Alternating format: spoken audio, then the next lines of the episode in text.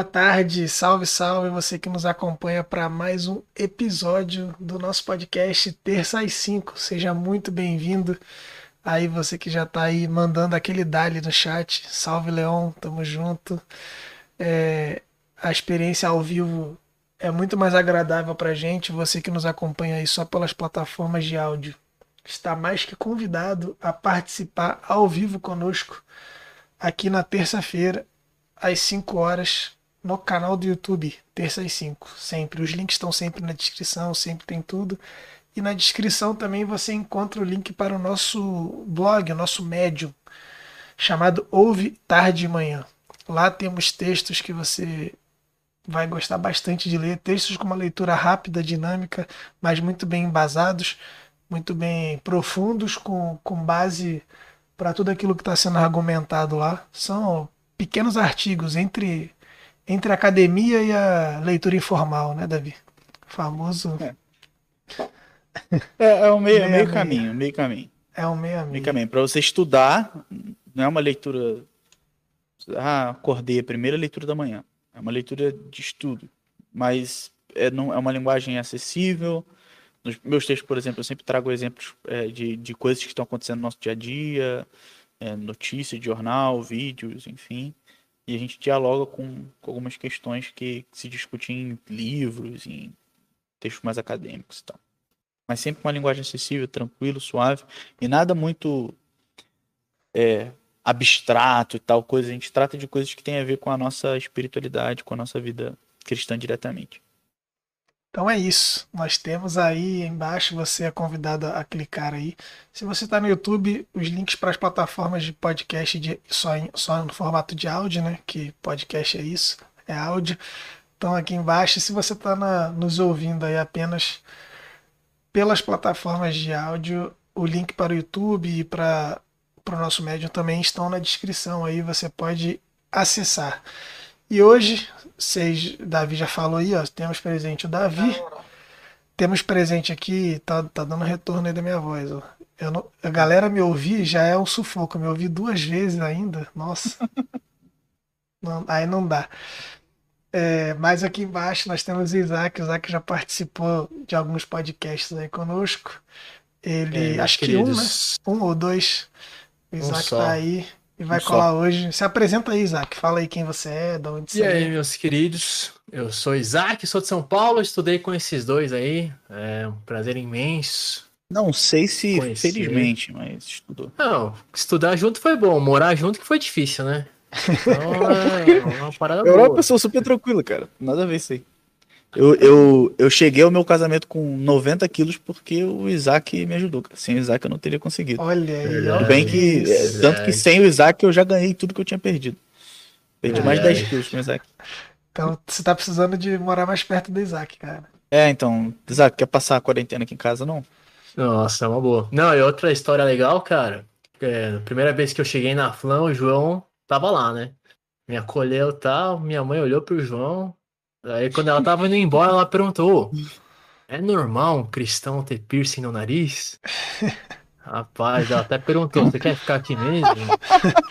Tem certeza? Eu não deu história, não. Você tem, que, você tem que pensar, Isaac, que quando minha mãe foi me levar, meu avô tava junto e ela deu de cara com o Boninho. Então, assim, dar de cara comigo tá mais de boa, tá ligado? Pouco, ah, menos, um pouco menos agressivo. O Boninho parecia um judeu ortodoxo não. ou um metaleiro Red Faltou aquele, aquele cabelinho, aquela costeletinha enrolada assim. ele, ele era a mistura, né? Do judeu ortodoxo ou o headbanger metaleiro motoqueiro. Ele era essa mistura aí, era maneiro. Mas é isso, chega de enrolação. Você que tá aí no nosso chat já vai deixando aquele aquela boa tarde, já pega o seu cafezinho aí, olha na janela esse pôr do sol e participa dessa conversa aí com a gente. A gente gosta da interação de vocês, a gente gosta dos comentários, das coisas que, que vocês falam aí pra gente é, a respeito do que a gente está conversando. A gente sempre lê. Normalmente a gente lê, deixa para ler mais no final e mandar um abraço para todo mundo que colou aí no final, para a gente não perder a, a, linha de raciocínio, mas todo comentário que tiver a ver com aquilo que a gente está falando, pergunta sobre aquele ponto específico que a gente esteja conversando, a gente dá uma interrompidinha e lê e, e estar tá sempre atento nos comentários aí. Não se esquece de se inscrever no nosso canal, a gente precisa da inscrição de vocês para ter algumas regalias aí no nosso canal, algumas coisas a mais. Opa, tá zoando o layout aqui porque alguém tá chegando atrasado. Então, tá chegando, tá chegando aí, já ajeitou. É, então você vai deixando aí o, o like também nesse vídeo, compartilha para quem você acha que pode se interessar por essa conversa. E essa conversa de hoje vai ser a nossa segunda conversa a respeito do tema discipulado. A gente fez um episódio sobre discipulado, um episódio mais introdutório no tema, e a gente sentiu a necessidade aí de, de ter mais um episódio e por que, Davi? Por que, que a gente sentiu essa, essa necessidade de ter mais um episódio? Ah, porque a gente não aguenta parar de falar, né? É, a gente a gente tem um prazer imensurável e medido em falar absurdos e, e, sem ser interrompidos. Mas antes de continuar, boa tarde, Israel, né? Olha, eu queria Opa, ressaltar. É, eu não vou, eu não vou adjetivar, mas eu vou dizer só que o bigode. Se você só nos ouve nesse episódio, eu sugiro você entrar no canal do YouTube. Não, não, não faz isso e não. assistir essa entrada, não, uma, uma, essa imagem entrada triste, triunfal. Uma imagem triste. Nada a ver. Boa tarde, boa tarde meu amigo Isaac. Caraca. Isaac, boa tarde. Aí, ficha ali, irmão. Tá pegando ali toda a intimidade do recinto dele. Boa tarde, Davi, pastor Davi. Muito ortodoxo. Boa tarde. Sua cruz ali atrás. Boa tarde, João. Muito emo, né? Tá. Produção Manufatura. Boa tarde com quem está nos acompanhando. Não, com, essa, com essa, camisa, com essa camisa de botão azul e esse boné, o que tá com a cara de vai pegar o táxi, vai, vai andar agora. Pois é. É isso aí, Acabou de, Mas... chegar do, acabou de chegar do expediente. Ah, chegou do expediente agora, direto. Acabou, acabou de chegar. Mas, Mas é isso, fala aí, Davi, continue. É, o, que, o que eu ia dizer é que semana passada, não, não, semana passada não, mas no último episódio que a gente falou sobre discipulado, Pedro que estava aqui, substituindo o Isaac, ah, e a gente falou algumas coisas, mas dentre elas as principais são que a vida cristã é um discipulado, a, a vida de, de ser cristão é ser discípulo de Jesus. E a caminhada cristã é uma. que esse, esse, Essa vida discipular é uma caminhada que não se caminha sozinho. Ela não, não dá para ser discípulo sem o mestre, não dá para ser discípulo sem outros discípulos. Foi assim que a gente encerrou. É uma, é uma vida comunitária. E a gente focou nisso para mostrar que a, a leitura de que o discipulado é, é um, uma classe de escola dominical, o discipulado é uma turma de preparação para o batismo, o discipulado é um treinamento para tornar a pessoa um bom funcionário da igreja. O enfim, o discipulado geralmente é, é cooptado ah, para servir a uma estratégia de funcionamento de igreja. Seja, igrejas, seja igrejas históricas, seja igrejas de G12, seja igrejas mais churches, ou que a liderança é mais coach e tudo mais. Então, é, então o discipulado ou é uma classe que você recebe informações, ou é uma classe que você aprende as, as bases doutrinais assim da igreja, que para você poder se batizar, ou é um, um, ah, um programa dentro do, da, da visão solar, ou do G12, que você tem que prestar conta para uma pessoa que fica infernizando a sua vida. Ah, lembrando aí o, o, caso de um, de um que a gente citou, né? Que o Israel citou.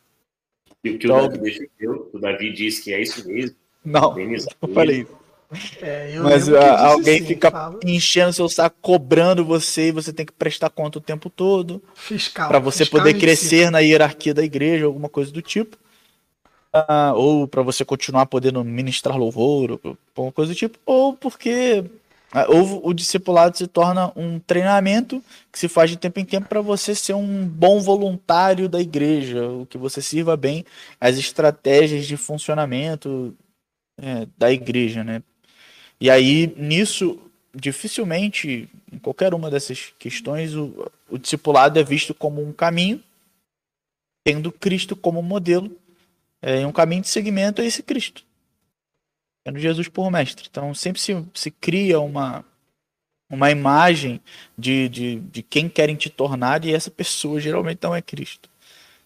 Não, mas o, o, o discipulado, quando a gente olha para a Bíblia, enfim, a gente, a gente percebe que essas cooptações que fazem do discipulado são muito problemáticas e elas atrapalham muito. E hoje a gente vai partir do pressuposto que a gente já conversou várias coisas lá, a gente já falou sobre disciplina, a gente já falou sobre, sobre essas problemáticas do uso do discipulado, enfim, a gente vai falar minimamente sobre a teologia do discipulado, de maneira rápida, a gente vai falar sobre a, a relação disso com a fé e o evangelho e vai trabalhar caminhos práticos e propostas práticas de discipulado para a vida da igreja, né? Porque a gente levantou um monte de problema, mas a gente propôs pouca solução, apesar de ter várias soluções que a gente já vai dando caminho e também ah, nem sempre há respostas prontas para os problemas que a gente levanta, mas mesmo assim eu acho que a gente consegue traduzir caminhos aqui para a gente. É isso? Eu acho que, que resume acho bem. Que, né? pô, resumiu perfeitamente, bem. é isso. Então, você que nos ouve é convidado a participar dessa jornada com a gente por esse caminho. ressaltar um negócio aí. Vai, vai. É... Não, o Davi tava falando e eu fiquei pensando, nossa, a igreja realmente tem tara por criar novos líderes, né? Todo mundo é um potencial líder, mas Sim. eu não sei se funciona bem desse jeito, né? Porque onde tem muito líder, sempre dá conflito. E não é, é todo mundo que nasceu esse índio. Exatamente. Mas a igreja tem tara em, em, formar líderes, cara. Todo mundo é um potencial líder que precisa despertar. É, mas isso é recente, né? Aí. Isso é recente. Eu, eu, eu tenho a impressão que isso tem alguma conexão com os movimentos de crescimento de igreja e mais especificamente com G12, visão solar, coisas do tipo, que estão dentro desse, desses movimentos de crescimento de igreja. Porque você precisa ter mais líderes cada vez mais, e essa liderança precisa ser cada vez mais descentralizada, entre aspas.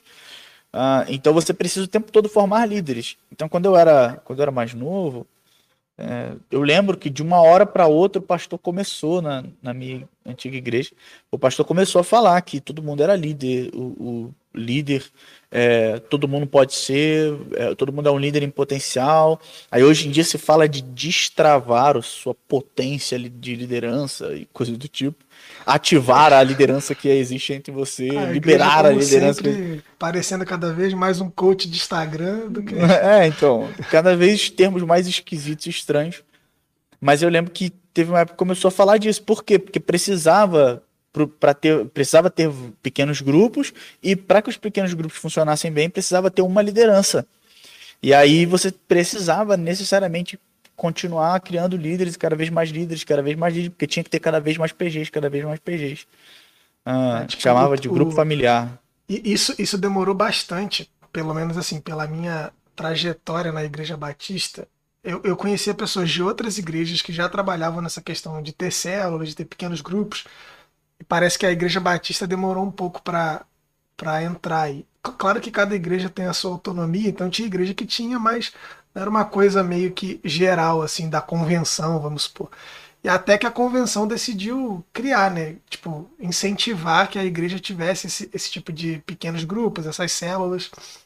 Começou a, tipo, até produzir material para que os pequenos grupos acontecessem, é, para o facilitador poder trabalhar ali, né, com temas e tal. Só que é muito doido isso, porque o pequeno grupo ele começa, sei lá, com cinco pessoas na casa de alguém.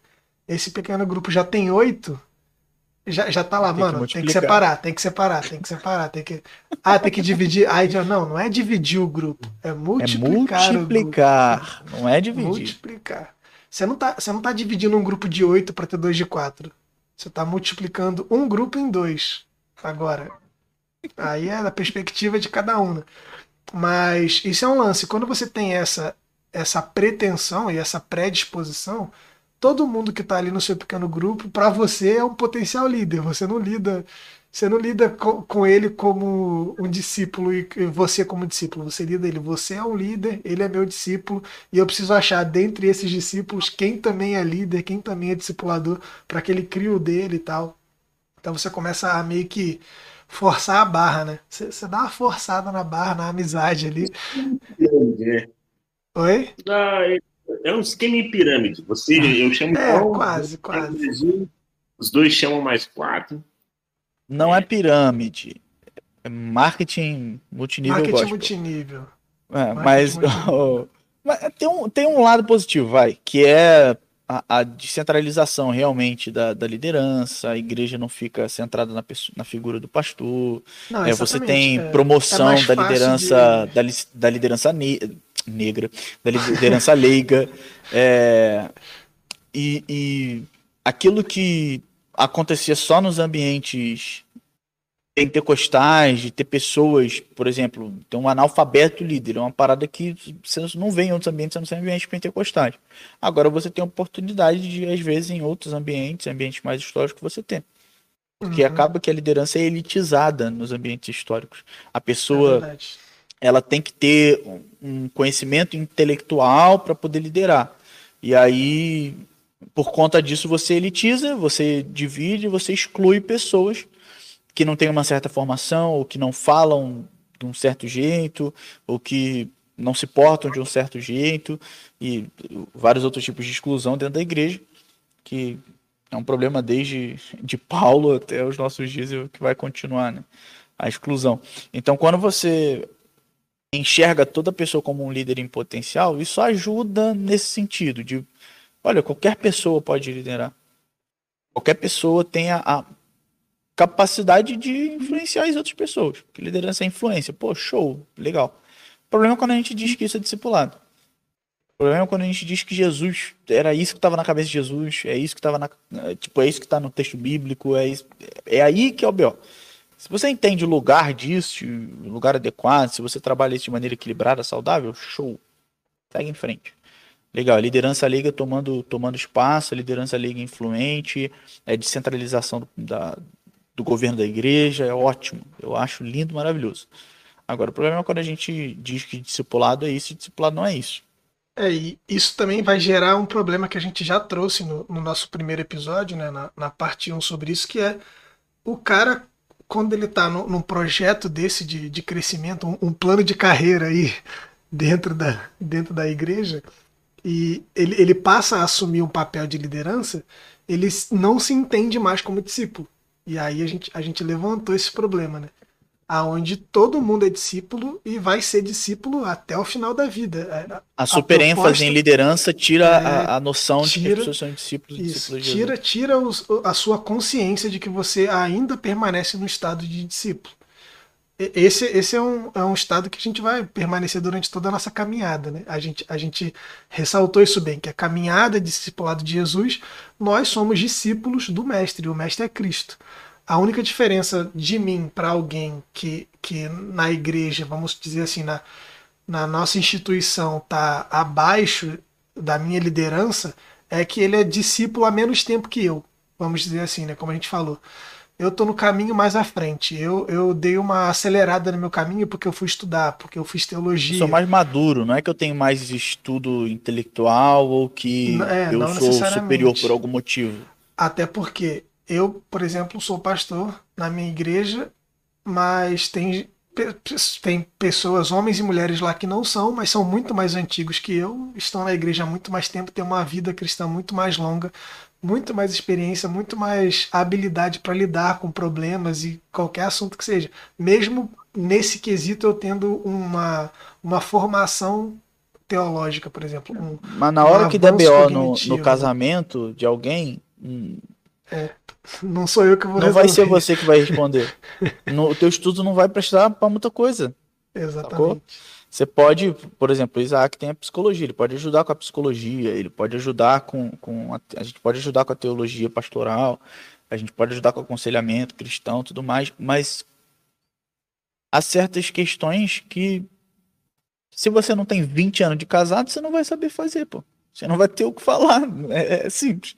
Então, é- não, não é, é, é óbvio que é a história do Timóteo lá, não deixa que ninguém despreze a tua juventude e tal. Então, assim, não é que o estudo não vale nada, não é que pastor só pode ser pastor velho e coisa do tipo, mas é, é o mais experiente. Mas a- acho que puxando já para a gente sair um pouco do, do episódio passado e trazer para o nosso, de hoje, é o, essa super ênfase na liderança tira a, a, ela tem um problema que ela tira a ideia de, de que a nossa vida cristã é uma vida missional, é uma vida para fora e é uma vida para comunhão. Porque o cara que só fica pensando em liderança, ele fica pensando em hierarquia da igreja. Ele não está pensando em caminhada conjunta e nem em testemunho público da fé. Ele está pensando em é, como é que eu vou fazer para multiplicar o meu grupo, como é que eu vou fazer.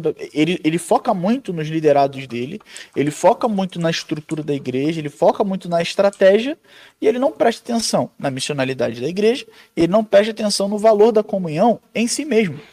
Porque geralmente nesses ambientes se fala da comunhão como estratégia de evangelismo, na comunhão como estratégia para alguma coisa. A, a, comunhão não é um fim em si mesmo. O fim da comunhão é a formação de Cristo em nós. Então, tem uma teologia do discipulado aí que é, é deixada, e da, enfim, uma teologia bíblica da, da fé cristã, do, do, do que é a, a pessoa cristã, do que é o discípulo, que é deixada de lado. E tem três textos bíblicos que, que o Stott usa no, no discípulo radical, eu achei legal a forma como ele usou os três, que, que é Romanos capítulo 8, 29, 2 Coríntios capítulo 3, 18 e 1 João capítulo 3, verso 2. Então, Romanos 8, 29 diz, pois aqueles que de antemão conheceu também os predestinou para serem conformes à imagem de seu filho, a fim de que ele seja o primogênito entre muitos irmãos. Então ele predestinou. Então tem o, o passado aí é a que Deus nos destinou antecipadamente para que fôssemos iguais a Jesus, igual ao Filho. Aí 2 Coríntios 3,18. E todos nós que, com a face descoberta, contemplamos a glória do Senhor, segundo a sua imagem, estamos sendo transformados em glória, com glória cada vez maior, a qual vem do Senhor, que é o Espírito. Então, enquanto em Romanos 8 fala do passado, a Roma, 2 é, Coríntios capítulo 3 fala de um processo. Segundo a imagem, estamos sendo. Então tem um gerúndio aí, traz essa ideia de, do processo de tornarmos-nos a imagem de Jesus. Uh, e aí em 1 João capítulo 3, verso 2, uh, tá? João diz, Amados, agora somos filhos de Deus, e ainda não se manifestou o que havemos de ser, mas sabemos que, quando ele se manifestar, seremos semelhantes a ele, pois o veremos como ele é. Então ele está falando do futuro. Então Deus nos predestinou a sermos a imagem do Filho, nós estamos sendo transformados à imagem do Filho, nós seremos a imagem do Filho. A grande, a grande teologia por trás do discipulado é vem do que a gente começou a conversar, que é a centralidade de Jesus. Deus fez a humanidade para ser sua representação, a sua semelhança. É isso. Deus nos fez para sermos imagem e semelhança dele. Então isso tem semelhança e representação. Ser imagem é representar. Um rei tinha. A gente falou sobre isso em, no episódio sobre Gênesis capítulo 1, e aí quem não, não ouviu pode ouvir, procurar aí a gente conversando sobre ele. Mas ser imagem é ser representação de um rei. Então, Deus nos, nos chama como seres humanos para representá-lo na terra, para sermos os, os seus corregentes da terra que é dele e para que na terra a vontade dele seja feita, o reino dele seja estabelecido como é no céu. E para isso nós precisamos ser semelhantes a ele. Então existe uma dimensão de comunhão que tem a ver com a identidade, com quem nós somos, da semelhança, e tem uma dimensão de representação, de ser imagem, de para ser representante, nós precisamos ser semelhantes. E nós somos semelhantes para sermos representantes. Então é semelhança e imagem. A questão é que por conta da nossa rebeldia, a gente perde a comunhão com Deus, o nosso pecado faz separação entre nós e Deus, e é isso que fala, por exemplo, em Isaías, mas isso está presente em toda a Bíblia. O pecado separa a gente de Deus, é isso que acontece em Gênesis capítulo 3. É, a humanidade é, é posta para fora do jardim, ou seja, ela deixa de estar junto de Deus. E por não estar mais em comunhão com Deus como deveria estar, ela representa Deus de maneira problemática. Qual é a grande questão? Jesus é o ser humano, ou seja, imagem e semelhança de Deus, que é um com Deus. que está em plena comunhão com Deus. E ele é o perfeito representante. Ele é a imagem do Deus invisível. E é a imagem perfeita. Nele está a plenitude da divindade. No corpo dele está a plenitude da divindade. É isso que Paulo vai dizer em Colossenses. Mas é o que Paulo vai dizer em 2 Coríntios também. O Deus desta era, o diabo, cegou o entendimento dos descrentes para que não vejam a luz do evangelho da glória de Cristo, que é a imagem de Deus. Então, a, existe essa representação de Deus em Cristo, porque ele é um com Deus. Então, ele vem é, restaurar a representação fiel a Deus, a testemunhar a Deus de maneira fiel, porque ele tem uma comunhão que não foi quebrada. Qual é a grande questão? O que, Deus está fazendo? O que, que é o discipulado? É a gente se tornar como Cristo. A gente, Cristo resolve o nosso problema da comunhão por meio da expiação dos nossos pecados. Então a gente pode ter comunhão com Deus. E agora, Jesus chega para a gente e diz: me segue. E quando a gente segue Jesus, a gente vai se tornando como Jesus. E se tornar como Jesus é representá-lo de maneira fiel também. Por isso, o objetivo da vida cristã é, é Cristo. O que Deus quer para todo ser humano é que todo ser humano seja como Cristo. Ah, o, é um processo de cristificação. Na teologia oriental se chama isso de teoses, né, ou deificação. Não é que você se torna uma divindade, mas é, como, como diz lá, acho que é segunda Pedro, fala que nós é, é, experimentamos ou desfrutamos da mesma natureza de divindade por meio ah, daquilo que Cristo faz por nós, por meio da comunicação da vida do Espírito Santo a nós. Então é, é isso, é participar da comunhão com Deus e enquanto participantes da comunhão com Deus, essa comunhão nos molda, nos transforma, nos dá uma certa identidade. Nós somos cada vez mais semelhantes a Deus. E nessa semelhança a Deus nós podemos representá-lo no mundo de maneira fiel. Então o discipulado está dentro disso. O discipulado é o processo por meio do qual a gente tem comunhão com Deus, a gente caminha juntos e a gente representa Deus no mundo. Ô, então, David, gente... Fala, Isaac. Tá falando muito difícil, meu querido. Vamos falar mais fácil. Eu vou falar que mais isso, fácil aqui o que ele falou. Tem um livro do David Hansen que eu gosto muito, chamado Arte de Pastorear. Ele vai falar tudo isso que o Davi falou, mas de uma maneira mais poética e menos complicada, que nem ele falou. Ah, Isaac cara, tem que participar sempre, cara. Ele falou o seguinte, ele falou assim, meus queridos, ele falou assim, ó, gente, vai, que, que, por que, que Jesus usa tanto a parábola? O que, que é a parábola, certo? Então ele vai explicar que é o uso do conhecido para explicar o desconhecido. Então Jesus vai falar assim, ó, ah, então o reino dos céus é igual o grão de mostarda. Os caras sabiam o que era um grão de mostarda, e entendia que era uma semente pequena que crescia e ficava muito grande, certo? Então era o uso do conhecido para explicar o desconhecido.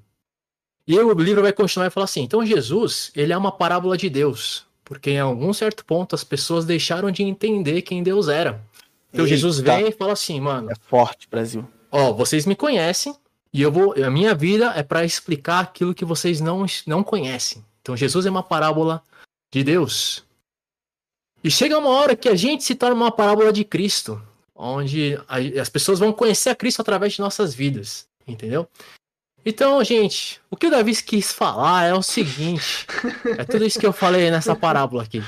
É você explicar o desconhecido Explicar Cristo através da sua própria vida. Isso é o discipulado. É nessa hora que a igreja fala, uou. uou.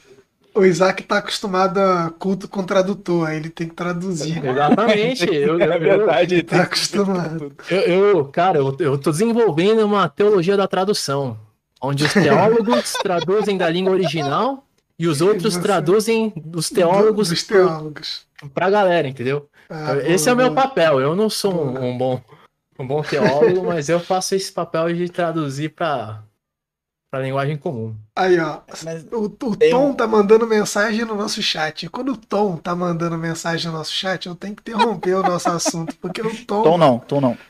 Pastor, Pastor Tom, Tom Alves. O cara vem escrito, né? Pastor Tom Alves. Cara, pô, Tom, obrigado pela sua presença aí. Tem o Thiago Barbosa ali que mandou só uns, e se for o Thiago, Thiago, Thiago da Flan, nosso, nosso amigo Thiago. Thiago Barbosa e o Thiago de Brasília, né? Nosso brother, se for ele. Uhum. Tá aí, ó. Salvado também. Se tiver aí, comenta aí. Mas vai, continuando.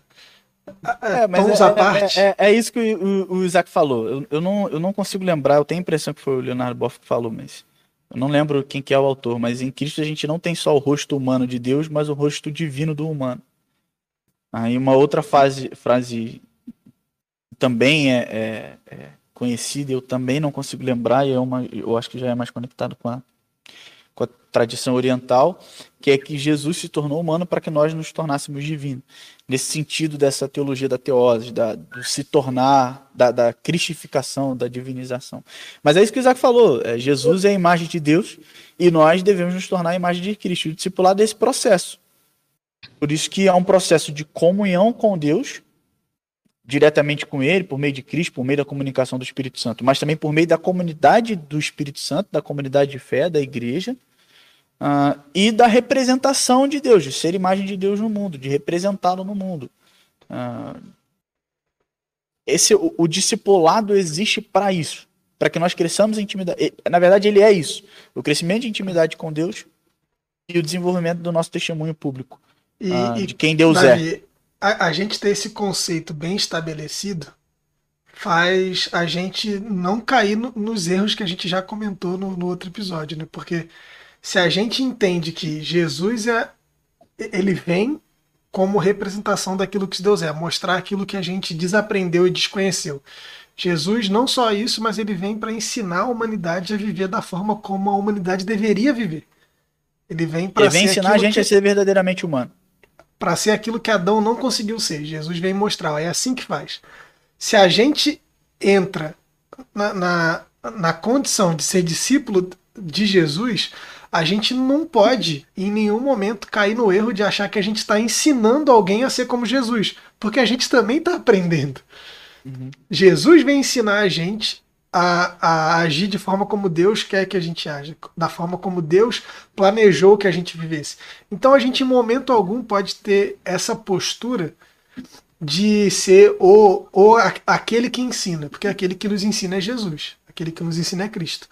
Quem está aprendendo há mais tempo tem atalhos, tem facilidades, tem conhece o caminho melhor e pode nos guiar por esse caminho uma, que é para que a gente não não passe pelos mesmos buracos e, e, pedregulhos e coisas afim, caco de vidro que tiver nesse caminho aí, igual o Charlinho, né? A gente tá andando descalço no caminho cheio de caco de vidro e passando rio de piranha e não sei o que para ir para escola. Mas então, a, quem já conhece o caminho melhor sabe sabe os atalhos e que, o, que vai ser menos sofrido para a gente passar nesse caminho. Mas a gente tem esse conceito bem estabelecido de que Jesus é aquele que nos ensina e a nossa, o nosso objetivo é ser como Cristo. A gente não pode cair no erro de achar que a gente está ensinando alguém a ser como Cristo, porque nem a gente conseguiu ser ainda. Então, fica, é, fica mais É um fácil. processo profundamente carismático, né, João? Tipo, o é. Espírito é. Santo está agindo tem que voltar às minhas raízes pentecostais clamam. Mas é, é, é, é isso. É, é, os, por isso você precisa do Espírito Santo, porque ele comunica a, a vida de Cristo para a gente. Então ele comunica a vida de Cristo para a gente por meio da igreja, ele comunica a vida de Cristo para a gente por meio do testemunho interno, por meio da habitação dele na gente. Então é um processo profundamente regado ou, ou imerso no Espírito Santo. É o Espírito Santo que, que, conduz tudo. E isso é mais o motivo do porquê que o discipulado não pode ser tratado como um programa fixo. E os programas ajudam. Programas podem ajudar, não tem problema, a gente já falou disso. Mas o Espírito Santo que vai guiando a gente nessa caminhada de, de comunicar a quem é Deus, a pessoa de Deus, nos, nos colocar em comunhão com Deus, nos colocar em comunhão com a igreja. É na vida comunitária que a gente vai aprendendo. O Espírito Santo vai nos enchendo, vai nos moldando, vai nos dando fruto do, do, do seu preenchimento, ah, vai nos ensinando, vai forjando a imagem de Cristo em nós e a gente também, guiados ou, ou, soprados pelo Espírito, que a gente vai testemunhar a Deus no mundo que a gente está. Né? Ah, então, o, o, tem um, um artigo do, de um professor nosso, Shel em que ele fala, basicamente resumindo, que a, a obra de Cristo, a obra de Cristo, ela é proclamada ah, pelas palavras que a gente usa, mas a pessoa de Cristo, ela é proclamada por meio das nossas ações, de como a gente se porta no mundo. Então, e a mensagem de Cristo é, não é diferente da pessoa que ele é. A obra de Cristo tem a ver com quem ele é. E aí por isso que a, a, a, não dá para a gente dividir essas coisas. O, Não dá para a gente dividir o nosso testemunho verbal daquilo que nós vivemos. E por isso que o discipulado é esse caminho de proclamar o evangelho, de ser inundado pela palavra de Deus, mas ao mesmo tempo de, de viver de acordo com esse evangelho. Não tem a ver só com informações intelectuais, o, com evangelizar A, B ou C, mas tem a ver com a nossa vida cristã como um todo. Silêncio total? Não, eu acho. Jesus ministrou. Até, até interessante, cara, agora pensando um pouquinho, em como muitas vezes, quando a gente lê Paulo, lê os discípulos, a nossa primeira reação é falar, mano, vamos tentar ser igual a esses caras, né? Putz, Paulo foi um cara corajoso e tal. Só que a gente não esquece de dar o valor devido para os leitores da carta. Que eu acho que nós deveríamos nos identificar muito mais com os leitores da carta do que com o próprio escritor, né? Só que às vezes a gente inverte, a gente fala, não, a gente tem que ser igual Paulo, tem que ser corajoso igual Paulo, tem que fazer discípulos igual Paulo fez. E acaba não internalizando a, a mensagem principal que o cara, que Paulo quis escrever para a galera, e a gente acaba trocando de ordem as coisas, e, e eu acho que tudo isso é pela essa, sei lá, tudo que a gente falou, né, de urgência de, mano, vamos criar líderes, vamos evangelizar, e a gente esquece realmente da transformação de vida, né? Que creio eu que a primeira preocupação de Paulo era a transformação de vida da galera. E não era assim, gente, vocês precisam ter a vida igual a minha, né? Então, isso é o que me faz pensar. Às vezes a gente. E por conta disso que você falou, eu acho que nos últimos anos a gente viveu, por, por influência de movimentos históricos, de, de dos avivamentos, das cruzadas evangelísticas, uma super ênfase na salvação das almas e, e numa pregação do evangelho que é, valoriza muito a você levantar a mão, falar eu aceito e tal. E aí a missão da igreja virou você ganhar almas para Jesus e sei lá o que seria alma, mas enfim. Você ganhar almas para Jesus e aí você tem que pregar. As cruzadas aí... famosas aí, né, que rolaram mundialmente. Então, então teve, teve Maracanã aí, que a gente já citou, né? Que aí o cara vinha, pregava, ia todo mundo lá na frente, eu aceito Jesus e tudo mais. E isso está em, em, em, pouco de desassociação com aquilo que Jesus fazia, que era chegar para a galera e falar, vem me segue. Acho que isso tem muito da, da nossa mentalidade de separar as coisas, porque aí a gente fala assim, não, primeira coisa, a pessoa precisa aceitar Jesus. A gente evangeliza, ela diz, eu aceito. Aí a pessoa aceita Jesus. Aceitou a Jesus? Aí agora você vai passar de uma classe para ser batizado. Aí passou a classe, foi batizado, beleza. Agora você vai passar pelo período da, da consolidação. A gente vai dividindo tudo bonitinho, certinho, como um monte de processos entranhados e, e bem encaixadinhos e, e, tudo mais. Mas o que Jesus faz é falar, me segue aí, mano, vem atrás de mim. E, e é isso. E aí, por conta da gente, dessa, dessa nossa separação de tudo bonitinho, e por causa desses movimentos históricos, dessa super ênfase na decisão e tudo mais, da, da, da pregação em massa, da conversão em massa, da decisão, enfim, a gente, a gente perdeu o valor do discipulado na vida comunitária. A gente perdeu a noção disso que eu falei, dessa questão teológica, de que é, função da igreja não é pegar para levar, pregar para as pessoas irem para o céu. A função da igreja é representar a Deus no mundo. Então, a gente cai, a gente estava conversando, né, Gel, ah, no, no, WhatsApp mais cedo, lá no nosso fala grupo. Aí, e essa fala cabe no recorte aí, polêmico. A missão da igreja não é levar pessoas para o céu. É o que então, pastor Davi? Me diz, é o que? Eu, eu falei, é representar Deus no mundo. Deus, a, a missão não mudou é representar Deus no mundo. É, é para isso que Deus nos chamou. Nós temos uma vocação humana que é representá-lo. Então, a, a, gente meio que platonizou a história. Eu... Houve uma colagem, né? A gente pega a, a, a grande comissão, né? Como se convencionou chamar, a fala de Jesus, que é ir e fazer discípulos por todas as nações, batizando no nome do Pai, do Filho e do Espírito, e ensinando a observar tudo que vos ordenei. A gente pega isso, é, e, e, e chama isso de evangelizar e não discipular. Eu acho que aí já acontece a primeira, é, talvez, a primeira curva feita, que vai assim driblando, né? Ao invés a gente ter um, um, caminho mais assim, mais claro, ela começa a ter algumas curvas. Então a gente chama o que Jesus comissionou aos discípulos de para discipular, a gente já chama de evangelizar e pega evangelho como síntese, uma síntese possível da mensagem de Paulo, da mensagem da carta de Hebreus, aí faz uma colagem e aí transporta isso, aí já vai, foi uma outra curva já. É, não que não seja evangelho que Paulo falou, mas Paulo, e, e, nem, e nem, nem sempre quando se referem ao evangelho segundo Paulo, na maioria das vezes estão falando do que o Paulo estava falando. Mas tem a primeira curva, então, que o primeiro projeto de Jesus era discipular. E aí, e aí depois aí a gente chama isso de evangelizar. Depois pega o evangelho e transforma numa síntese do que Paulo e Hebreus foram falando. Então, se alguém é batista aqui há mais tempo, não sei se na. Não sei, acho que talvez o, Isaac seja o único que, talvez dentro da tradição dele, ele não tenha visto isso. Mas, Isaac, rolou aquelas pulseirinhas de evangelização para você? Rolou, rolou, rolou. rolou. Então, isso aí não foi coisa de Batista, não, pô. Eu não era Batista é, na época disso aí, não. Eu como Batista. Mas na minha igreja tinha muitos. Então, essa pulseirinha aí. Daí é coisa de gringo. Tem um estudo. Isso é coisa é, de americano. Isso é coisa de gringo. O gringo adora o dadinho, o negócio que quebra-cabeça, a pulseira, pô.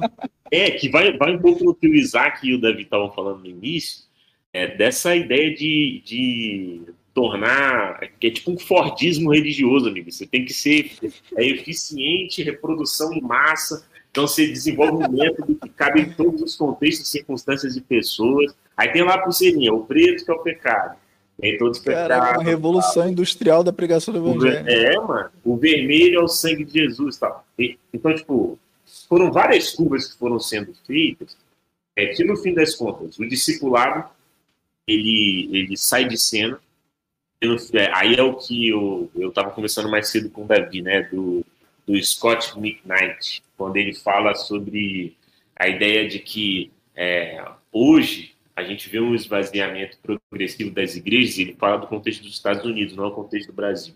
Mas está acontecendo um esvaziamento progressivo das igrejas é, porque o evangelho que foi pregado era, era uma, uma aceitação de um pacote doutrinário que te leve ao céu.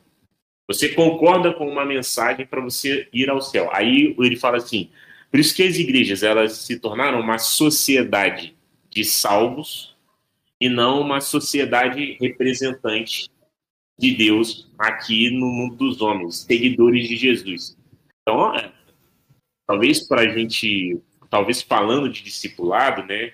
E acho que isso já ficou claro tanto nos dois episódios, a gente não está querendo oferecer aqui um método de discipulado na igreja, como o João tem dito, o discipulado é, uma, é, é, é a própria experiência comunitária. É, você repara que dentro do, do, do Novo Testamento, tenho essa sensação, mano. É, você não vê Paulo exortando desta forma ou, ou, ou sugerindo às comunidades que ele pastoreava essa parada assim, discipulem um ao outro, tal, tal, tal. Não, você vê ele administrando as tensões, promovendo reconciliação, falando do que é importante, é, aconselhando vários caminhos, na expectativa de que essa vivência forme Jesus um no outro. Então, a existência da comunidade de fé, ela já é o próprio discipulado, né? É, e, e, e, precisamos refazer esse trajeto para torná-lo de novo, para que essas curvas não sejam tão bruscas, sabe? Porque senão some de cena o discipulado, some de cena o conceito do reino de Deus. Essa pulseira não tem uma menção ao reino de Deus, amigo. Você apresenta o evangelho para a pessoa com essa pulseira e não tem um corte falando assim, não, o reino de Deus, ele, tal, tal, tal, tal, tal. É, não, então, desfazer as curvas e entender que a vivência da comunidade, ela, ela, ela mesma é o discipulado. Ali você vai, você vai encontrando discipulado. Ali é onde o Espírito Santo vem e ensina. Ali é onde um ensina ao outro. Ali é onde vai começa todo esse processo da formação de Jesus em nós. É, e, e, isso é lindo. E a gente, a gente já vai trazendo para as aplicabilidades práticas, né? É, como que essas concepções é, problemáticas é, e que são do nosso tempo. Gente, igreja, teologia, é, tudo se faz a partir da história. Então, é, por conta de movimentos históricos, houve essa super. e que foram importantes, houve essa super ênfase na evangelização e na evangelização, como você falar uma coisa para as pessoas dizerem sim ou não. E aí, quando as pessoas dizem sim, ok. E aí, acabou. É, o importante é você dizer, encher um, um, um espaço com várias pessoas que disseram sim. Quem foi? Você anota na planilha lá, ó, hoje foi 200 que disseram sim, aí amanhã... É, então, mais. é isso. Vai. Mas isso meta. foi importante, porque várias pessoas se converteram assim. Mas a, a, a gente entende isso. A grande questão é que, por conta dessa noção equivocada da, do, do que é o discipulado, do que é a vida cristã, é, por exemplo, a gente tornou o discipulado uma questão de moralidade. Não uma questão de representação e de vocação humana. Então, por que, que a gente faz o que faz ou deixa de fazer o que deixa de fazer? Não é porque a gente quer representar Deus no mundo, porque a gente tem uma, um sentido e um significado da nossa vida, que é testemunhar a glória de Deus no lugar onde a gente está, no tempo que a gente está e tudo mais.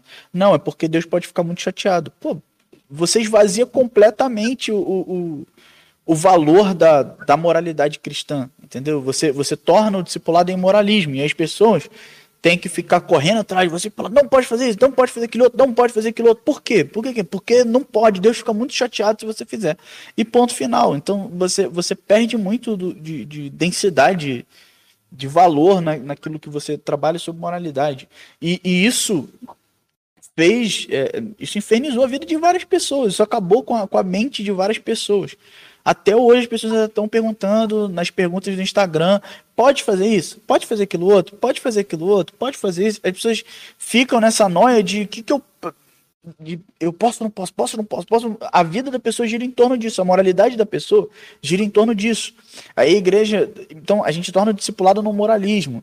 A gente também, quando a gente fica nessa ênfase de ah, o nosso objetivo é pregar para a pessoa dizer sim e ela ir para o céu parece que a vida terrena não, não tem nada. A, a, Deus não tem nada a dizer sobre o que está acontecendo aqui agora. Deus não tem nada a dizer sobre a fome. Deus não tem nada a dizer sobre o sofrimento.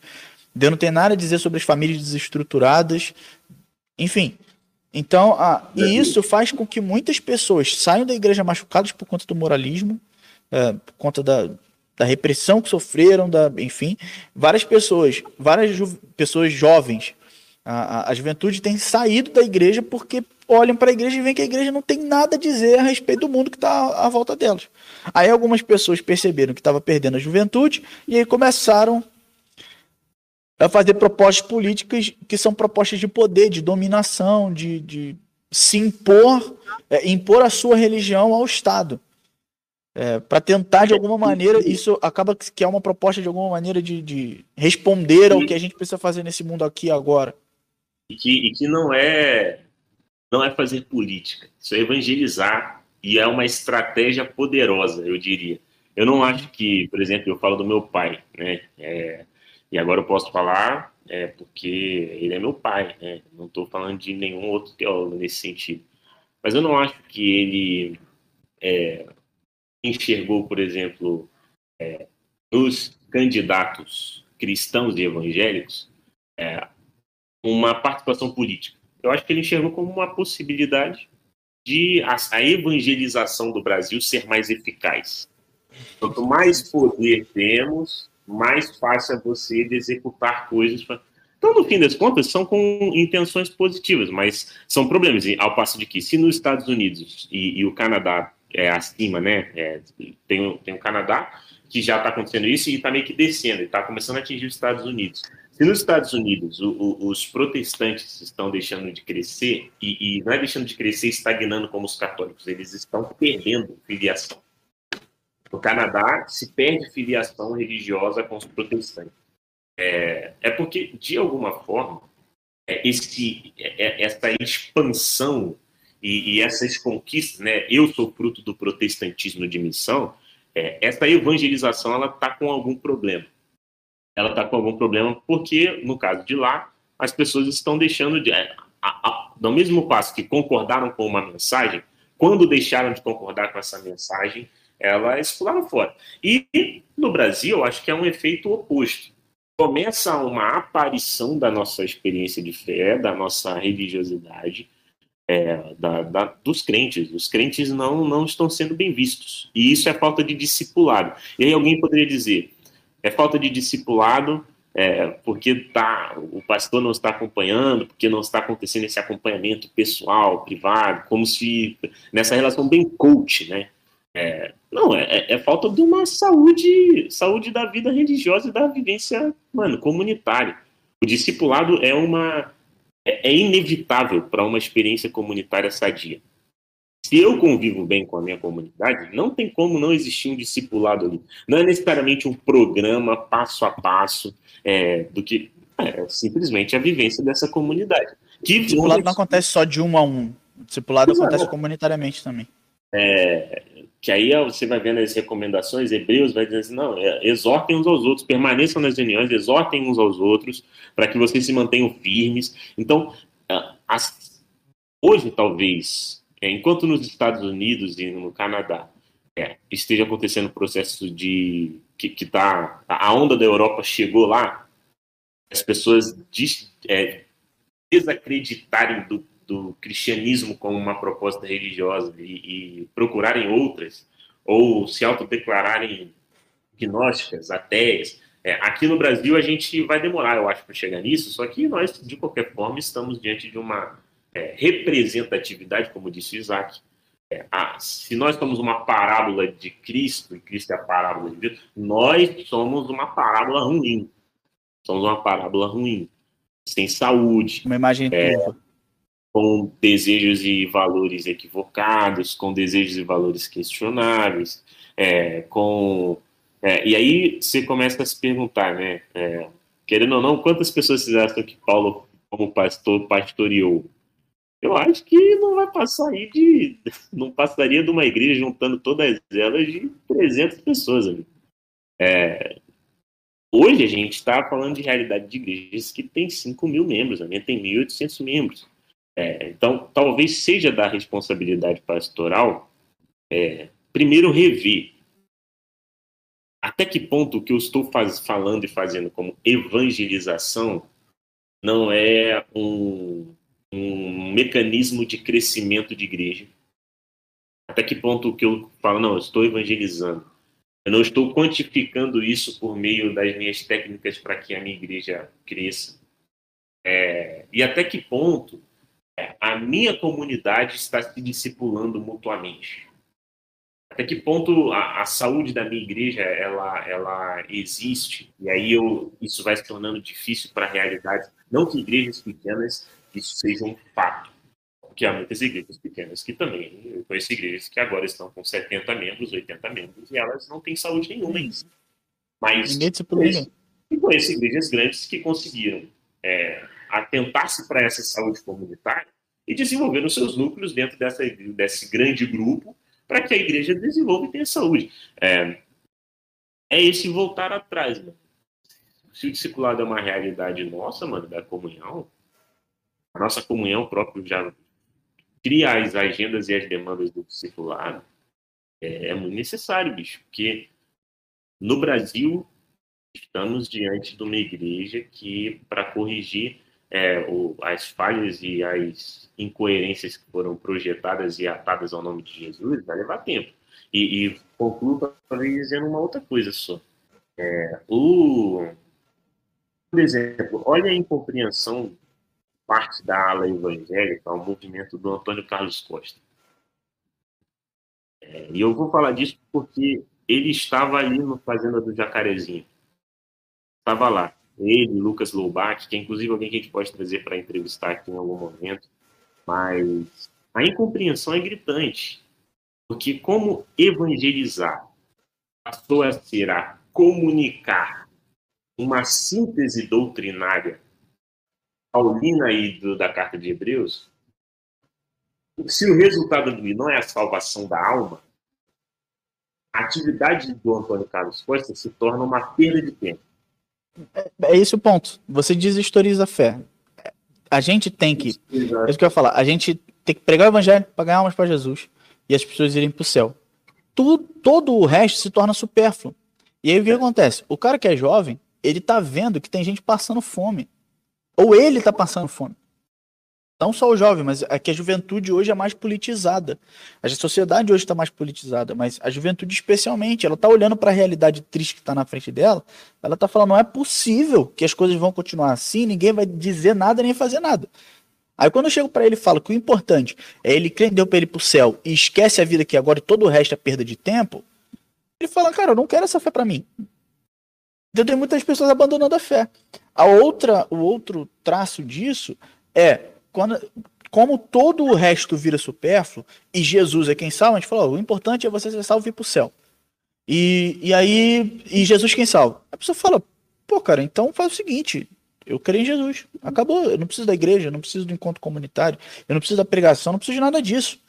Então, a nossa teologia ruim do discipulado, do que é evangelização, e que a gente conversou num episódio só sobre evangelização, evangelho e tudo mais, quem estiver ouvindo a gente pode procurar também, mas a, a, essa, essa concepção ruim está formando pessoas desigrejadas e está formando pessoas ateias ou pessoas que procuram a, a concepções alternativas da fé cristã que são seitas, o que são heréticas, o que são é, invenções, enfim, que Mano, são problemáticas. O, o, Scott, o Scott McKnight, ele fala assim, aí parte dos pastores acham que então a solução é pregar mais sobre pecado e sobre a ira de Deus. Como se o abandono ou, ou a, a, distância da juventude, e não só da juventude, mas de parte da, da sociedade, a igreja, essa, esse estranhamento se deve ao fato de que eles são pecadores que não querem se arrepender de sua vida. Existem esses casos? Não tenho dúvida que existem, não tenho dúvida. Mas não acho que seja o problema raiz, não, né, mano? É, e, e, óbvio, né, cara?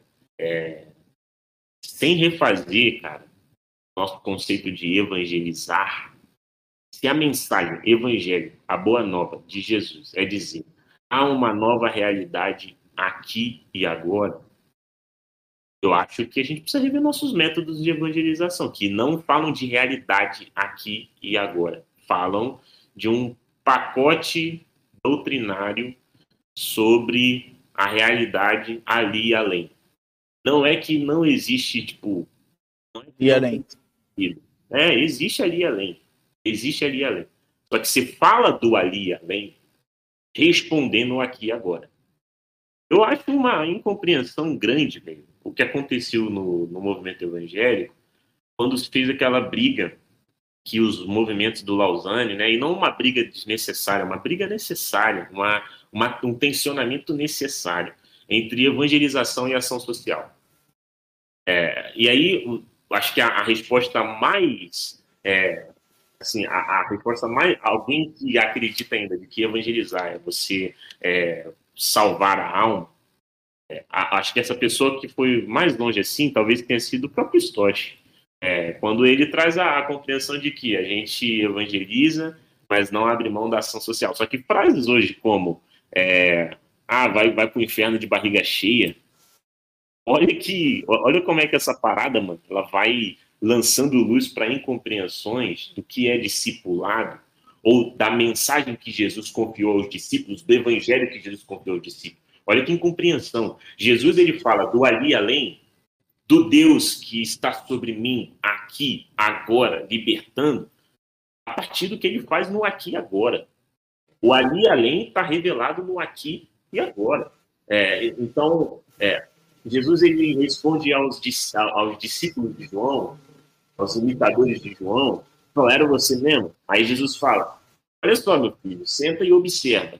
Cura, liberta, perdoa, renova, restaura, é, expulsa. É, e, e, aí ele reergue e fala assim: tá vendo? Eu sou de fato aquele que estava para vir mesmo, amigo. Você viu o que aconteceu aqui e agora? Então, não é um espaço oportuno, e eu acho que eu vou concluir com isso aqui, mano. Não é um espaço oportuno nosso aqui falar sobre o que é o evangelho, é, ou esquadrinhar a relação entre o evangelho na boca de Jesus e o evangelho na boca dos apóstolos. A gente já, tem, já falou disso em outros episódios, mas eu faço um apelo para nós aqui, que é ter sempre sobre o olhar o que é o discipulado, o que é que está para além dessa dessa formação de liderança, que está para além dessa, é, de, desses mecanismos, desse Fordismo espiritual aí, de, de produção padronizada e, e, aplicável em qualquer circunstância. Não, discipulado é, é, é o, o, nome que a gente pode dar para a vivência da própria igreja. São pessoas se ensinando, se fazer discípulo pelas nações, é ensinar o que Jesus, o Jesus ordenou. Ensine-os a observar o que eu ordenei na linguagem de Mateus. Então, a própria igreja, ela é, o, ela é a comunhão dos discípulos. A existência da igreja é discipulada. Ela se exorta, ela se ajuda, ela se consola, ela se anima. E, e nesse processo, Jesus vai sendo formado em nós.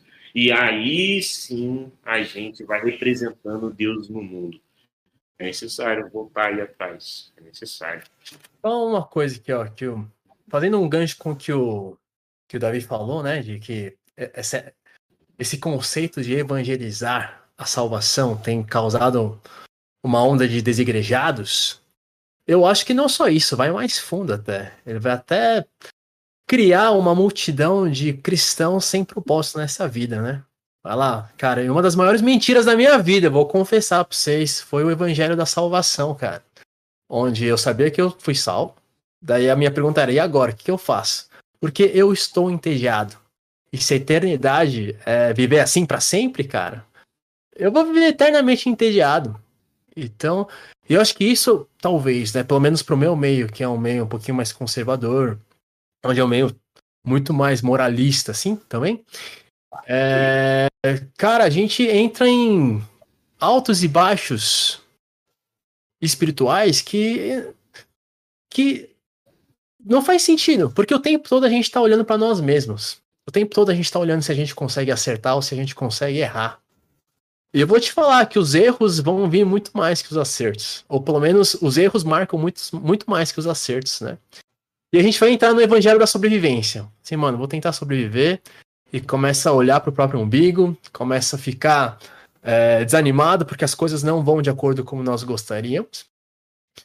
E a gente vai viver um cristianismo totalmente situacional, dependendo das circunstâncias do nosso lado. Mas eu acho que quando a gente tem a mentalidade do reino, aí a gente vai tirar o olhar de nós mesmos e focar em Cristo. Então não vai importar tanto se minha vida não tá tão boa. Porque eu já tenho o que já é de mais precioso, né? Eu já tenho a salvação e é por isso que eu posso doar minha vida por completo para o reino. Então, depois que eu comecei a entender, eu entendi isso depois chorando os meus os meus problemas emocionais do dia a dia. Claro que ainda me preocupa, mas eu acho que saber que existe um propósito muito maior do que apenas a minha vida é, dá muito mais resiliência para lutar, né? Então eu acho que, cara, realmente quando a gente tem um evangelho meio distorcido no nosso coração, vai refletir diretamente na maneira como nós vivemos e a qualidade de como nós vivemos também, né? Uma coisa para a gente, a gente tratou sobre problemáticas, né? Então, como, como se ser discípulo de Jesus é seguir a Jesus, como que a gente segue Jesus no tempo que a gente vive, nos contextos que a gente vive, como que a gente pode rapidamente trabalhar propostas práticas para o discipulado na igreja hoje, nos nossos contextos, né? Mas só uma, uma última coisa é que a falta do discipulado e essa, e essa problemática que a gente está falando sobre a evangelização ruim ou incompleta, ou a noção ruim do para que a gente existe, do que é o evangelho e tudo mais, é que existem bandidos crentes. Entendeu? Sabe qual que é o problema? Existe o complexo de Israel.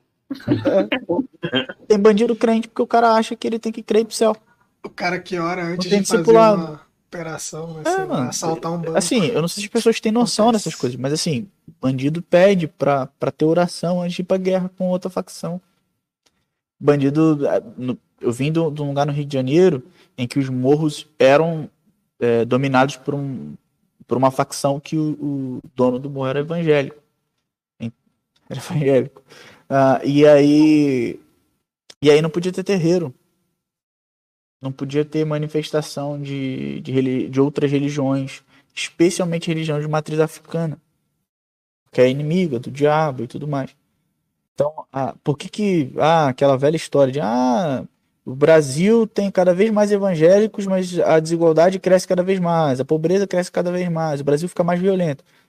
Então, porque eh, a gente fala de um Jesus Salvador sem um Jesus Senhor. A gente fala da, da salvação para a vida depois da morte, não fala do reino de Deus para a vida né, aqui agora, antes da morte. Começa aqui agora e termina depois da vida. Mas é, por conta dessa, desse, desse ignorar a realidade diante de nós, é, a gente, por conta da falta do discipulado, de um discipulado ruim, a gente criou um jeito de ser crente que não é ser discípulo e que gera um monte de problemas. E aí, em nome de Deus, a gente faz um monte de bobagem. Então, assim, mas tentando procurar caminhos práticos. E aí, Davi, e aí, ah, fala. fala. É, não tem como você falar o que Jesus falou. Vocês são a comunidade do Messias? Não tem como a gente falar, olha para como a gente vive e você vai ver. Não tem como. Acho que esse é um ótimo critério para o discipular. Ah, tem como. Jesus vai lá e ele tem cacife ao ponto de dizer assim: é, é, você mesmo tinha que vir? Ah, e você olha, amigo. Dá um, dá, dá um. Senta aí, marca um 10 e veja a minha vivência aqui. A igreja pode falar isso hoje?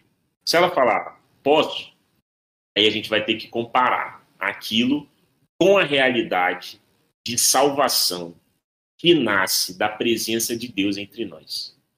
Deus desce a salvação. Os salmistas louvam isso, porque quando Deus desce, quando Deus passa, quando Deus se manifesta, o deserto é, tem, tem chuva no deserto, tem nascimento de flor no lugar de seca, tem tudo isso. Então, nós que somos a comunidade do discípulo, a gente pode virar e falar assim, cara, olha para como a gente vive, você vai sentir.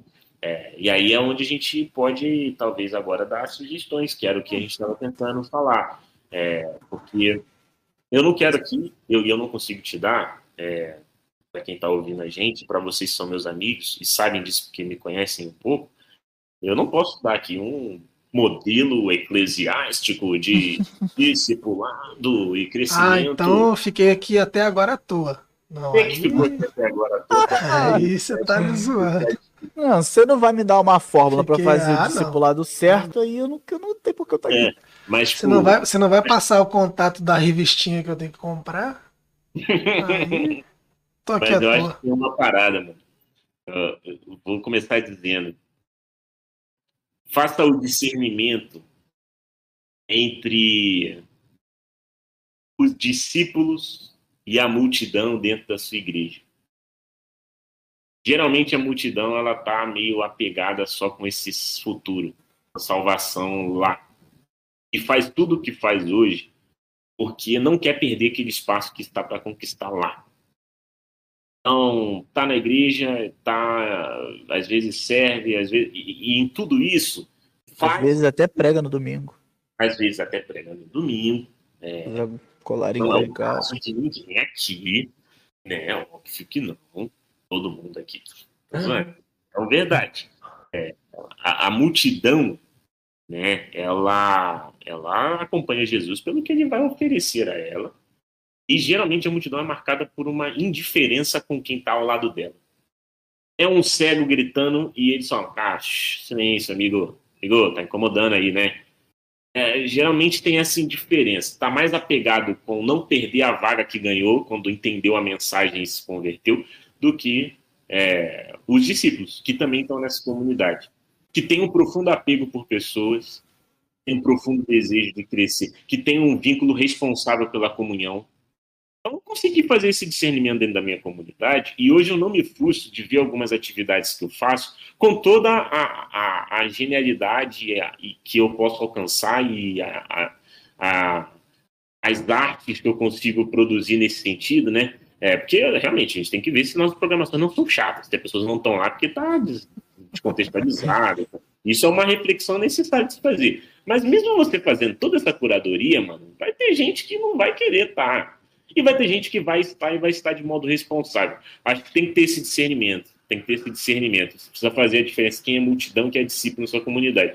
É, e uma segunda parada que eu tenho feito é, e tem me ajudado é pensar o ministério como uma plataforma aberta e possível para quem está com dificuldade de se encontrar, se cuidar, se pastorear, se ajudar. Então, é, eu, por exemplo, admiro muito e sou filho praticamente de uma missão que é os Jovens da Verdade, né? É, que, mano, com assim, é, muita, muita proximidade, é, pensou um evangelho para além da religião. Foi um grande, a grande chave, né? A grande chave, a filosofia ministerial do, do Ed René, por exemplo, da IBAB, você vê isso no site, é o evangelho como superação da religião, guardando todas as proporções. É um, é, um homem religioso falando que ele não é religioso, mas enfim, prosseguindo. exato, guardando todas essas paradas aí, que o Davi, se não falar isso, o Davi ali infarta. Mas segue, tá segue, segue.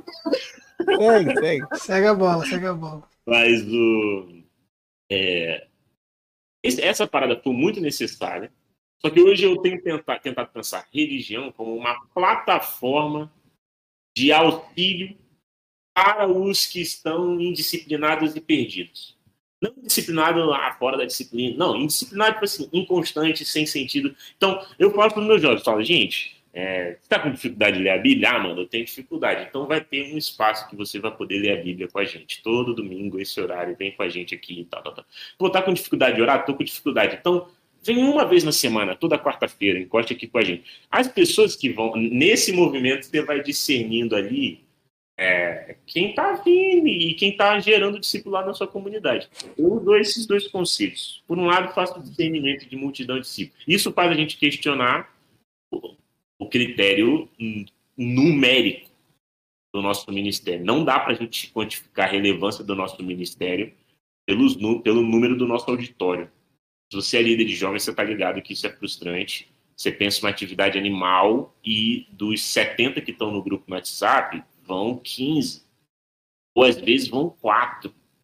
Quatro pessoas. Eu já, já teve atividade na minha igreja que era chamava Fim da dia era uma reunião semanal de oração que a gente fazia, cada dia era um pastor diferente da nossa comunidade conduzindo essa reunião. Teve um dia que dia. Sexta-feira, sexta-feira, uma pessoa, foi uma dupla. Aí eu falei, amigo, você ora por mim, eu oro por você. Mas é e vambora, valeu.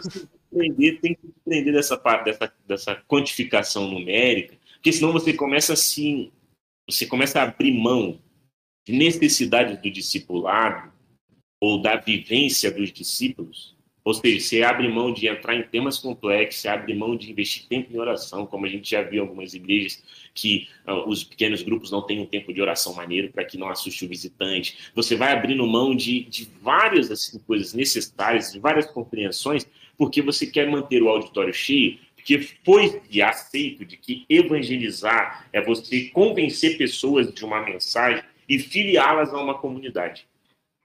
Então, tem que se questionar esse paradigma, tem que rever, é, tem que discernir entre quem é multidão e quem é discípulo, com, sem, sem botar dedo na cara, pelo amor de Deus. Senão você virou anjo.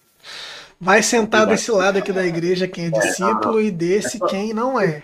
Na verdade, você até voltar nessa parte. É, na verdade, é. Mas sente que há discípulo e multidão na sua igreja. Melhor, melhor, melhor. melhor, Muito obrigado. eu já eu tô agoniado faz algum tempo. Assim, obrigado. A, a, questão é essa, né? A gente tem que aceitar esse fato. Boa, boa, boa. A gente, tá a gente não está separando, a gente está aceitando que isso, que isso é um fato. De, deixa que Deus separa o joio é. Deixa é. aí.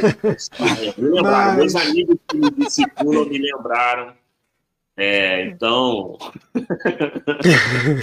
tá com vergonha agora de continuar. Obrigado pela exortação aí, meus amigos e amados irmãos. Mas olha o gancho aqui, hein, ó. Vou aproveitar para falar, porque. Pode falar palavrão nesse podcast, não? Pode, pode. Porque no, no meu meio não é permitido, então eu vou eu falar. Eu adoraria ouvir você falar, Isaac. Não, não é palavrão. Eu, mim, olha. Não, aqui, ó, olha, olha. É, nunca ouvi o Isaac xingar na minha vida que eu tô desenvolvendo, galera. Tô muito criativo nesse, nesse semestre. E eu fiquei pensando o seguinte: a gente tava. Não sei o que eu tava conversando com um amigo, tava falando de complexo de superioridade, né? Às vezes eu, eu quero. Às vezes eu quero me sentir. Eu tenho essa tendência de me sentir superior tal. Daí eu falei, cara, a resposta é muito fácil. É só conjugar o verbo ser um merda Várias vezes. Então é, eu sou um merda, tu é uns merdas, tu és um merda, ele é um merda, nós somos uns merdas, vós sois uns merdas, e eles são uns merdas. E por quê? Não, olha só. Uou, uou. É, não, então, mas no é que... isso aí não é palavrão nem. Não, mas no, gostei, cara, gostei no, na minha igreja é. Na minha igreja gostei é. do palavrão. Na minha igreja é. No isso aí não é palavrão. Então eu sou o único paulista aqui, mas cara. Isso, é, mas em São Paulo é. Em São Paulo Mas enfim. Não, daí por que que eu falei isso? Né? Eu falei assim, cara, porque se você tem, se acha superior aos outros, você se lembrando que você é um merda, igualou, tá lá. Se você se acha inferior aos outros, o outro é um merda também, então igualou, tá lá. Só que o problema, daí o cara falou, mas isso não vem de Deus, não? Por que que ser merda? Que isso, imagem e semelhança de Deus, ser um merda, tá louco? Daí eu, eu penso assim, cara, assim, ser merda só é ruim quando o fim é si mesmo. Mas quando o fim é pros outros, você vira adubo. Então, o que eu falo pra vocês é o seguinte: Isaac sejam tá, adultos, tá cara. Eu sou, eu sou um gênio, eu sou poeta. É, Isaac, ele aparece um pouco. Ele tá um TS Lewis, amigo. É, exatamente. Aparece um pouco, mas quando aparece, ele deixa. O TS Lewis taiwanês. Meu mas Deus. então, o meu é isso, cara. Discipulado é, mano, sirva de adubo pro outro. Pro outro aprender a ser adubo também, vai todo mundo sendo adubo, e aí o evangelho vai, vai, o reino de Deus vai vir. Vai vir. Ah, e a florzinha é nasce no meio do cocôzinho na terra. Exatamente, é... com muitos nutrientes. É o que eu, que eu falei mais cedo, né? Na, na, na, naquele, naquele ponto que a gente estava. A, a, proposta do conceito e da teologia por trás do discipulado na Bíblia é justamente entender que Deus não te chamou para ser apóstolo, não te chamou para ser pastor, não te chamou para ser. Assim, lógico, a gente entende que o chamado existe. Vamos com calma. Hoje, hoje é o pedido de desculpa. Mas assim, o, o, principal chamado, o principal chamado a qual Cristo faz é: venha ser meu discípulo. Você quer? Você está preparado? Você larga tudo, pega a tua cruz e me segue. Essa é a coisa principal. Então nivela todo mundo por baixo, como Isaac disse. Se todo mundo é um merda, tá, tá todo mundo certo, porque tá todo mundo igual. Então todo mundo é discípulo. E, e, e esse conceito por trás de como discipulado é, se, se ajeita na, na igreja é essa. Eu, eu tava pensando aqui, aí eu vou jogar para vocês aí para esse finalzinho, que a gente também tem esse costume e, e, a gente foi criado a partir disso e a gente está tentando quebrar esses conceitos, não dizendo que a gente está fazendo do jeito certo, do melhor jeito possível, mas tentando acertar cada vez mais, né? Mas que numa caminhada de, de discipulado e você entendendo que você é tão discípulo quanto aquele a qual você discipula, você torna-se menos intrusivo, menos invasivo, menos mandão, e você passa, a invés de dizer o que o cara tem que fazer, você diz para ele aquilo que você faz. Você testemunha, você mostra, você diz o porquê que aquilo fez sentido na tua vida, na tua caminhada, e por que você decidiu tomar aquelas decisões e aquelas coisas. E eu, eu, eu sempre gosto de, de, conversar a partir desse ponto. Eu não preciso dizer para alguém que que está comigo, que, que compartilha da caminhada cristã para mim, o que ele tem que fazer.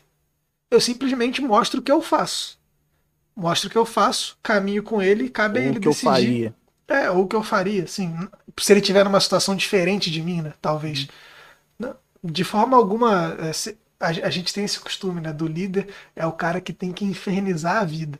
Você quer ser, você quer entrar no discipulado? Eu vou infernizar a tua vida. Pô, calma lá, irmão. É, é, é muito mais, mais simples e muito mais fácil. Assim como Cristo vem ser o testemunho de Deus, essa metáfora que o Isaac trouxe, que a parábola de Deus vai ser vai ser eternizada na, na, nossa cabeça. A gente sendo parábola é isso, a gente conta, a gente testemunha, a gente fala daquilo que a gente vive, que foi relevante, que transformou a nossa vida, do porquê o discipulado e ser discípulo faz sentido pra gente. E aí aquele que está com a gente decide se ele quer ser também ou não. Não tem por que a gente ficar nessa cobrança, tá ligado? Eu não sei como, como que vocês enxergam isso, mas essa postura de líder muito intrusivo me. É, cara, essa postura de líder intrusivo é líder moralista ele reduziu a caminhada cristã a um pode não pode, no fim das contas. E aí vira a liderança, o cuidado discipulado vira uma, um, uma regulação. Tipo, olha, você quebrou a lei aqui, você quebrou a lei ali. Você não pode isso, não pode aquilo, pode isso, pode aquilo. Vem prestar conta dizer se você fez o que pode e o que não pode. De novo, a gente entende a moralidade cristã de maneira muito equivocada. É, é o problema que a gente já tratou, de, de tipo, a pessoa não entende como vocação humana de representar Deus no mundo, cara. Então, não tem a ver com ah, fazer uma coisinha aqui, uma coisinha ali. Não, tem a ver com, cara, quais os movimentos que Deus fez em relação ao mundo. Esses movimentos que a gente faz em relação às pessoas que estão ao nosso redor em relação ao nosso mundo. Então, Jesus se entregou. O que a gente faz? A gente se entrega. Deus amou. A gente, o que a gente faz? A gente ama. Jesus pregou. A gente vai. O que a gente faz? A gente prega. Então, a gente olha para Deus e a gente simula ele. A gente emula ele no mundo. É isso. É a, a história da parábola. É, essa é, é a nossa vocação, a gente representar a Deus. Então, e para a gente representar a Deus, a gente precisa estar em comunhão com Ele para que a gente seja semelhante a Ele. Então, eu acho que. E aí eu vou, vou pro, pros meus finalmente também. Todo mundo Calma aí, deixa, deixa você, você fechar para nós é que nesse ponto, como o Rael estava trazendo, né, de, de coisas mais práticas da vivência da igreja, e, e eu trago sempre esse ponto do, do testemunho do exemplo, é, é, é, muito como ele falou, você tem dificuldade de ler a Bíblia? Então a gente, a gente disponibiliza aqui um espaço e um tempo para a gente poder ler a Bíblia em comunidade, para a gente poder se ajudar. Se essa é uma dificuldade sua, a gente vai se mobilizar aqui como comunidade para que essa dificuldade seja sanada. E é uma postura totalmente diferente da, daquele pastor e daquele líder que Você sobe. Você leu ou não leu a Bíblia essa semana? Nem isso. o cara sobe, o cara sobe para pregar, Davi, ele fala assim: "Vocês não leem a Bíblia. Vocês não têm rotina devocional. Não sei o que, eu vejo pelos posts de vocês na rede social, olha essa foto que você bota, sabe? Sabe esse tipo de, de, de argumento? Sendo que se o cara tem a dificuldade de, de, de uma rotina devocional, de, de qualquer coisa que ele passe, se ele tem dificuldade de ler a Bíblia, ele tem dificuldade de orar, o cara não consegue orar, tem um bloqueio nele que não permite. Ah, você cobrar ele de, tá, de fazer isso, de insistir nisso, talvez seja a pior coisa. Numa caminhada de discipulado, como a gente se, se preocupou em mostrar aqui, com essa, com essa nossa abordagem hoje, mais a teologia por trás disso e, e como as práticas podem ser mais efetivas a partir é, que práticas nós podemos ter para esse discipulado ser mais efetivo na nossa comunidade, é justamente essa. A dificuldade que você tem e superou serve de testemunho para aquele que está passando. E ele é também vai ter superado. que Paulo fala em 2 Coríntios, no início da carta. As dificuldades que a gente está enfrentando é, e o consolo que a gente está recebendo é para a gente ajudar vocês nas dificuldades que vocês vão enfrentar e para consolar vocês quando vocês precisarem. E é Por isso né? que é... é... recíproco. O líder não pode achar que aquele, aquele liderado, aquele, alguém que ele considera discípulo dele, não vai ter nada a acrescentar, não vai ter nada que ele passou que, que possa ser positivo. Porque essa, essa caminhada comunitária, só, só essa caminhada comunitária vai permitir isso.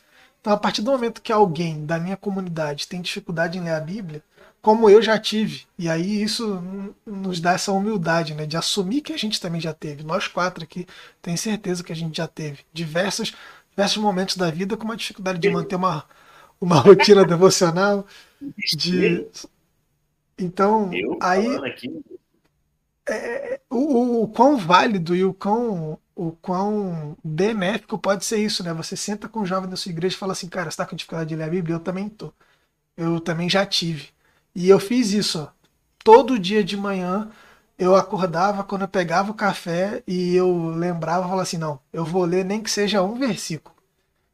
Mas também, aí fala assim, mas também não fazia aleatório não, né? Era caixinha de promessa que eu ia lendo à toa não. Eu falei assim, ó, vou ler Gênesis. Aí toda vez que eu sentava para ler, nem que fosse um versículo, eu lia naquela continuidade que eu tava, que eu me propus a tá. Então, é, é, é você compartilhar das suas experiências e você não vai. Não precisa ficar pro cara assim, e aí, conseguiu ler a Bíblia? O cara te falou que não consegue. Ele abriu isso para você, que já quebrou uma barreira e uma dificuldade grande que provavelmente ele teve para contar isso pra você. Aí você tá toda semana lá, e aí, já leu a Bíblia? Aí manda mensagem, e aí, já leu a Bíblia? E aí, conseguiu ler a Bíblia? Putz, cara, é muito triste. É assim, muito quando triste. a gente começa a entender o discipulado dessa forma, é, a gente faz o seguinte: naquilo que eu sou bom, eu vou buscar alguém que não é bom para ajudar ela, para ela fazer comigo, para ajudar ela a ser boa aquilo que eu sou ruim, eu vou buscar alguém que é bom para me ensinar a ser bom naquilo que eu não sou. Não só pra vida espiritual também, né? Pra, tudo, pra tudo, tudo. Pra tudo. Problemas financeiros. Eu não sei administrar dinheiro. É. Eu preciso de, alguém, de algum irmão na igreja que sabe administrar dinheiro. Eu, eu, dar uma dessa pro Ari uma vez. Falei, Ari, é mas É, com relação à vida espiritual, tudo é espiritual.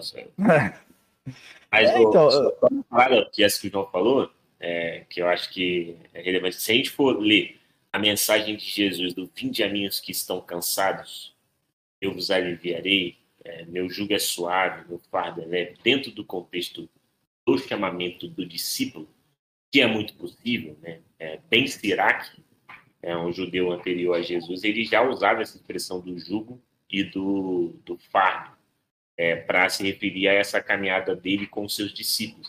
Então, ali é um chamamento ao discipulado que está cansado. Hoje, se o discipulado ele é entendido como um caminho para a auto-performance, tá muito ruim, bicho. Eu vou acompanhar o Davi, você se torna um coaching. Para o Davi desenvolver sua melhor performance tal. Aí você vai, entra na agenda de cobrança. Então, Davi, e aí? E aí? Relatório semanal, Davi. Quantas vezes orou? Quantas vezes leu a Bíblia? E aí, aí você esmaga a cana rachada, se apaga o pavio fumegante. Então, o chamado discipulado de Jesus é esse aí.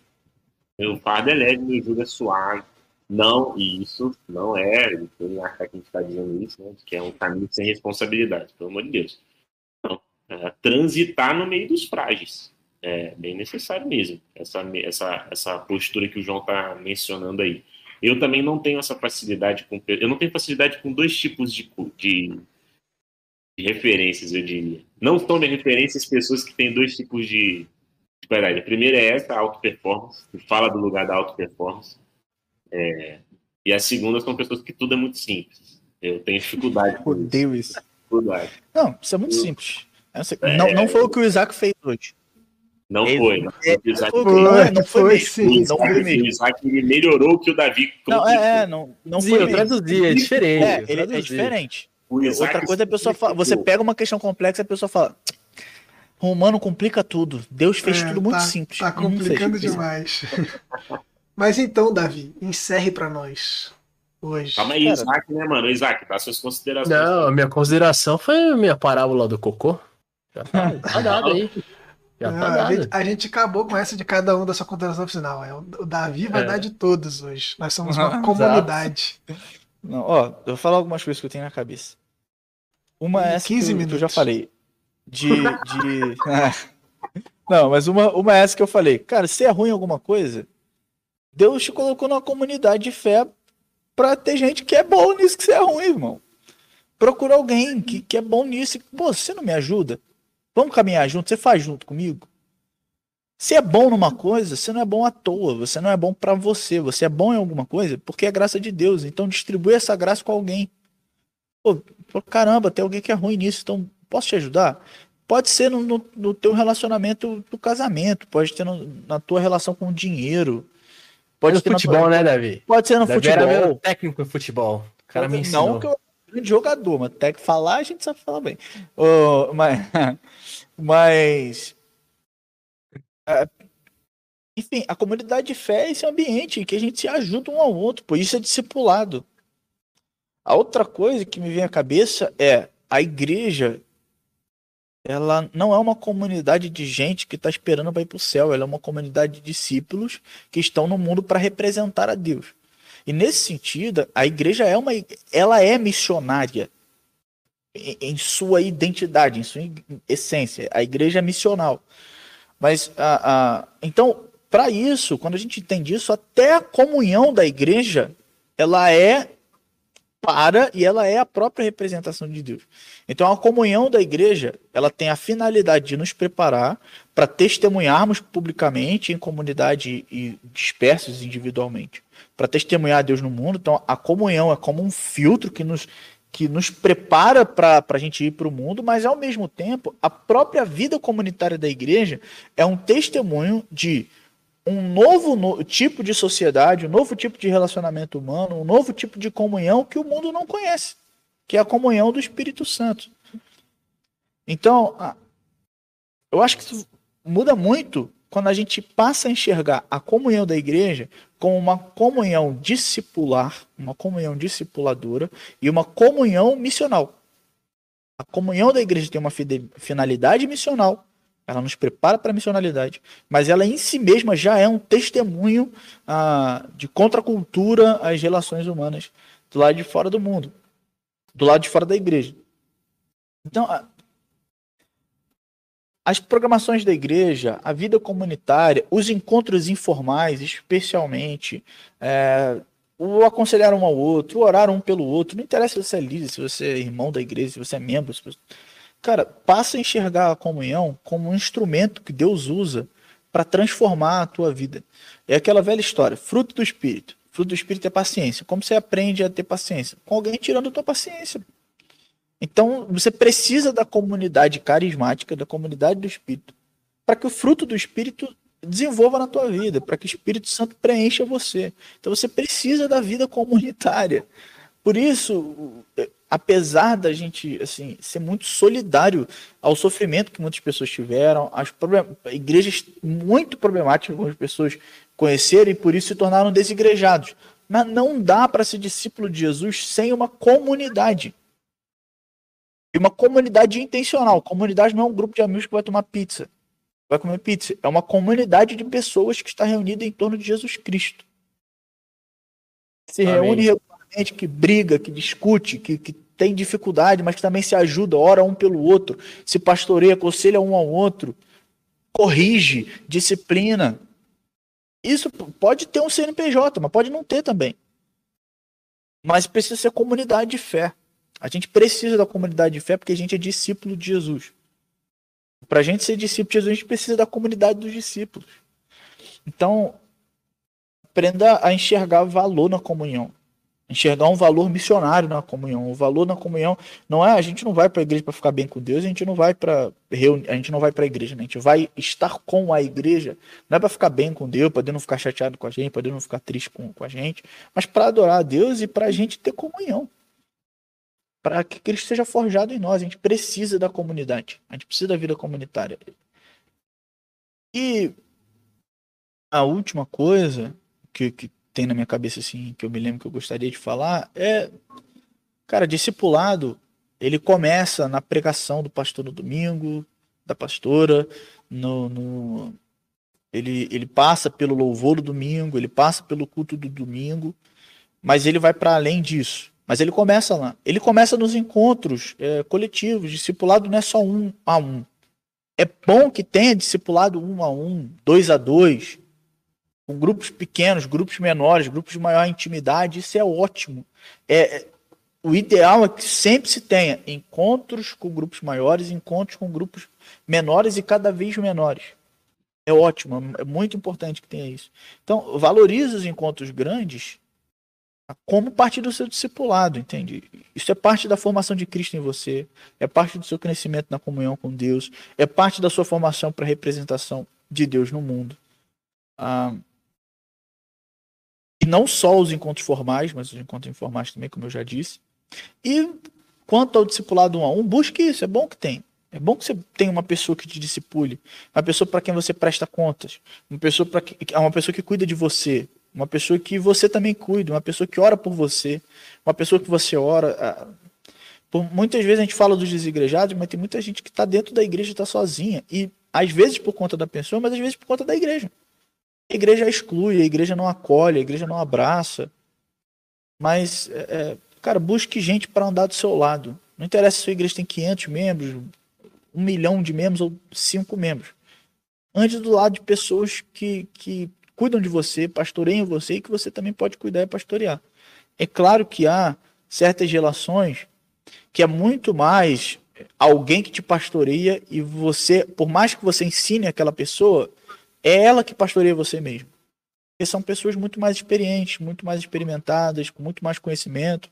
É óbvio que você tem algo para ensinar para ela, mas é na maior parte do tempo, 98% do tempo, é ela que vai cuidar de você. Mas também busque essas pessoas. E busque também pessoas que estão ali no mesmo nível que você, que conseguem dialogar com você, estão no mesmo, no mesmo patamar que você. É, é isso, cara. Discipulado é, não, não, não tem estratégia, não tem projeto. Agora, você pode usar estratégias para servir o discipulado.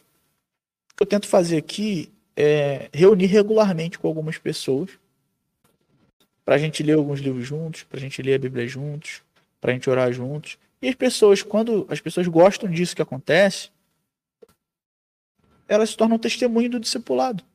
E mais pessoas querem, e mais pessoas gostam, e mais pessoas participam. A questão é não deixa, por mais que tenha regularidade, que tenha encontro, tudo mais, o discipulado, o objetivo do encontro não é seguir uma planilha programática para a pessoa se tornar um servo da igreja, para a pessoa ter a informação correta. Não, é, é a gente está junto, a gente ter comunhão, a gente ter comunhão com intencionalidade, a gente orar junto, a gente cuidar um do outro, a gente confessar pecado, a gente confessar angústia, a gente cantar junto, a gente sorrir junto, a gente comer pizza junto. É, enfim, discipulado é vida e vida na vida. Como falaram, o André, eu acho que falou, né? O André Silva, que está sempre com a gente aí falou no, no último episódio do, sobre discipulado, desde que isso não se torne um discursinho bonito de ah, é vida na vida, para criar uma estratégia nova, cool, é isso. É vida na vida, mano. Então, é, é, é discipulado é simples. Aí as estratégias, aí você cria a estratégia se você quiser. Mas tudo isso tem a ver com a vida de Deus em nós. A gente, a gente dividir a mesa para uma refeição de domingo com um irmão, uma irmã da igreja, faz parte da nossa caminhada de discípulos e discípulos de Jesus.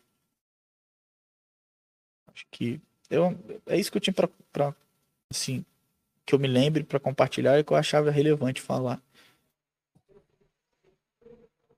Muito bom. É isso. Muito obrigado aí. Pode encerrar, gente? Pode? Muito obrigado a todo Parte mundo. Parte 3 do discipulado? Parte 3. parte 3, parte 3. Chega, né? Chega.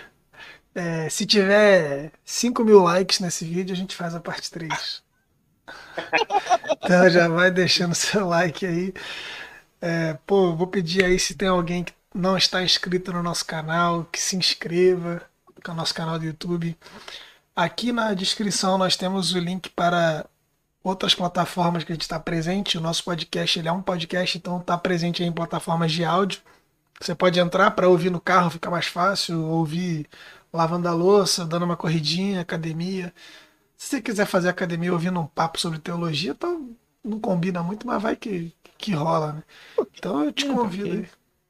Não combina, academia tem que ser tuts, tuts, tuts. O Isaac Malha, ele sabe. É.